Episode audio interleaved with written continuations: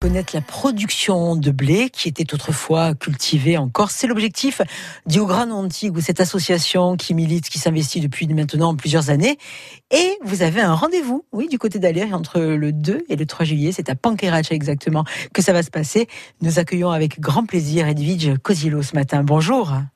Bonjour Evelyne. Vous allez bien? Vous êtes en forme? Oui, en forme, oui. Eh oui, parce qu'avec l'équipe, là, vous êtes en train de préparer ce dixième anniversaire et vous faites un travail depuis des années pour remettre en, en valeur ce blé qu'on a oublié, qu'on a mis de côté.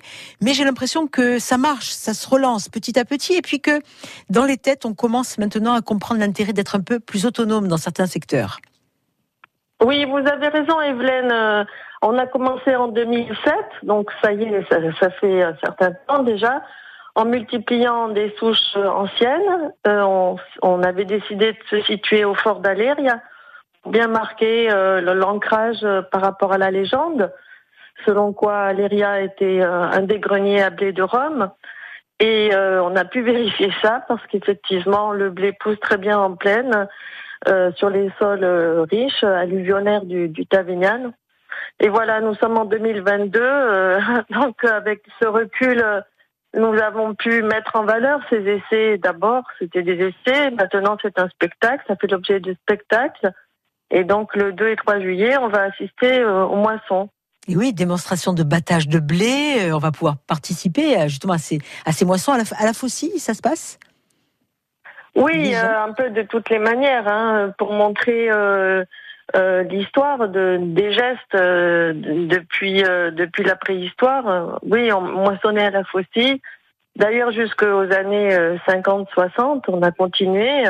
avec la faucille à dents, c'est une faucille très particulière en Corse qui a des petites dents et qui, qui scie le blé. D'ailleurs, en langue corse, on dit scier le blé plutôt que couper.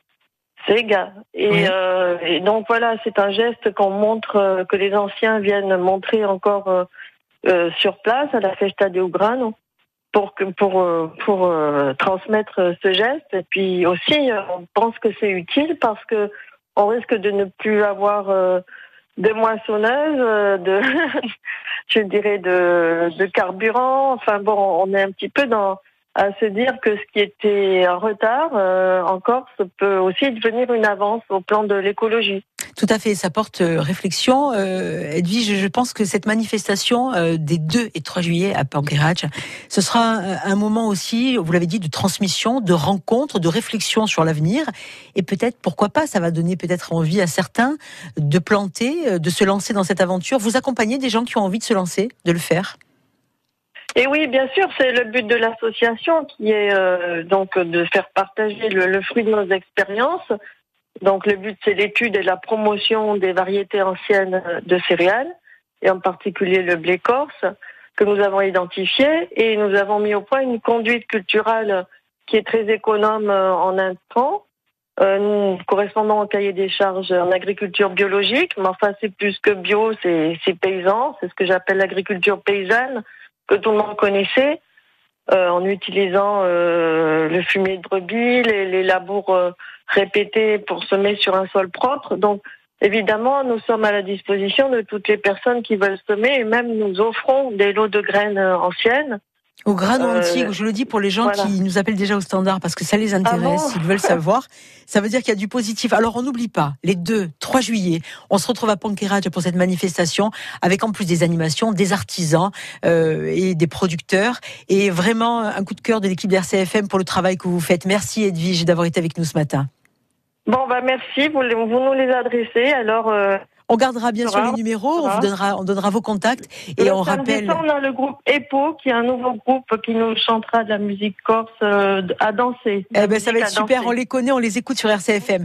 Merci Edwige. Ah ben, ils sont super, merci. Merci, merci bonne, Evelyne. Bonne journée, au revoir. France Bleu, France Bleu RCFM.